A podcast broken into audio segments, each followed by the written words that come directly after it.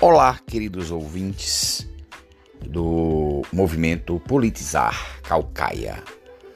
E os últimos movimentos é, do tabuleiro de xadrez para a disputa para a prefeitura de Calcaia está cada vez mais é, empolgante e com nuances e jogadas de mestre.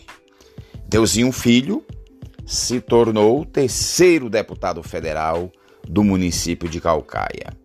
Nós tivemos o primeiro, o Hernani Viana, deputado federal, depois o Zé Gerardo Arruda e agora Deus e o Filho assume de forma magistral, levando a bandeira de Calcaia e levando a história de Calcaia para dentro do plenário da Câmara dos Deputados Federais, se tornando o terceiro é, deputado federal e pela lógica aí, o primeiro vereador é que se torna deputado federal em Calcaia.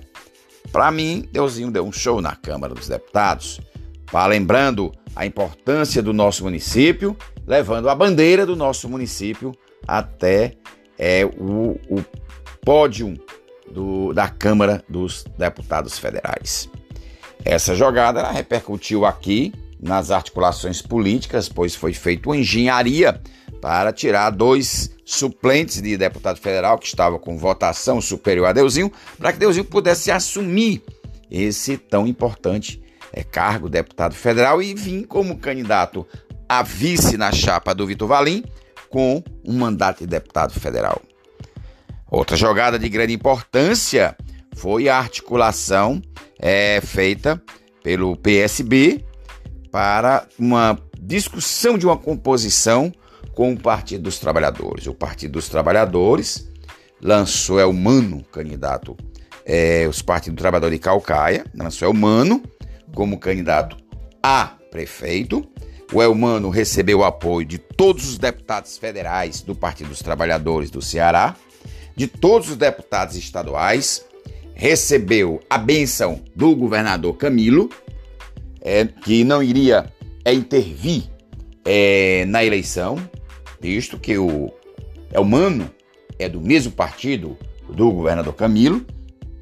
E, além dessa articulação de tirar o Camilo do palanque é, do Naumi, essa articulação deu corpo a essa possibilidade de uma dobradinha entre o Partido dos Trabalhadores, é o Mano Freitas, e o Partido Socialista Brasileiro, é do Hipólito Índio, nosso conhecido Potim. Dessa forma, essa força política, essa frente de esquerda, se torna uma alternativa real para é, as eleições de 2000, de 15 de novembro de 2020.